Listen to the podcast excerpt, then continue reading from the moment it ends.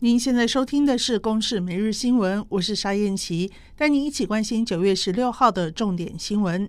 国内昨天新增一名 Delta 确诊本土病例，是在机场工作的清销人员，打过一剂疫苗确诊。另外，台大医师下周起将要招募受试者进行莫德纳混打高端疫苗的人体试验。指挥中心说，国外没有 mRNA 疫苗混打次单位疫苗的先例，但是不代表台湾不能做。指挥官陈时中说：“相关的实验并不见得说一定是国外有做过，那台湾才能做嘛，哈。那要不然台湾就哦永远没有办法哈走在前面了，在学理上认为是可行的，哦才会往这边来走。”新北幼儿园群聚感染，昨天再增加一位阳性确诊，一位与幼儿园相关已框列个案，在解隔后自主健康管理期间，因为身体不适裁剪 PCR 阳性，卫生局立刻启动疫调。新北市卫生局发言人高诗琪说：“新北市卫生局今天傍晚接获通知，一名与幼儿园相关已经框列的个案，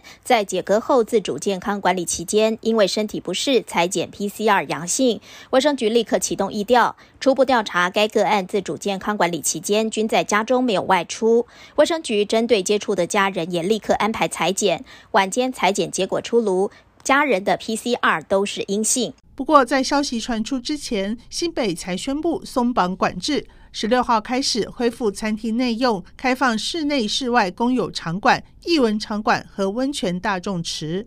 七年前造成三十二死、三百二十一人伤的高雄气爆案，检方起诉时任高雄市政府秘书长赵建桥等三名公务员，以及李长荣化工董事长李某伟等九名业者和员工。一审判十二人都有罪，二审维持赵建桥三人有罪，各判刑两年半到三年半。但是九名业者或逆转改判无罪。最高法院昨天认定二审判决没有违误，驳回上诉定验。赵建桥必须入狱三年半，李某伟确定无罪。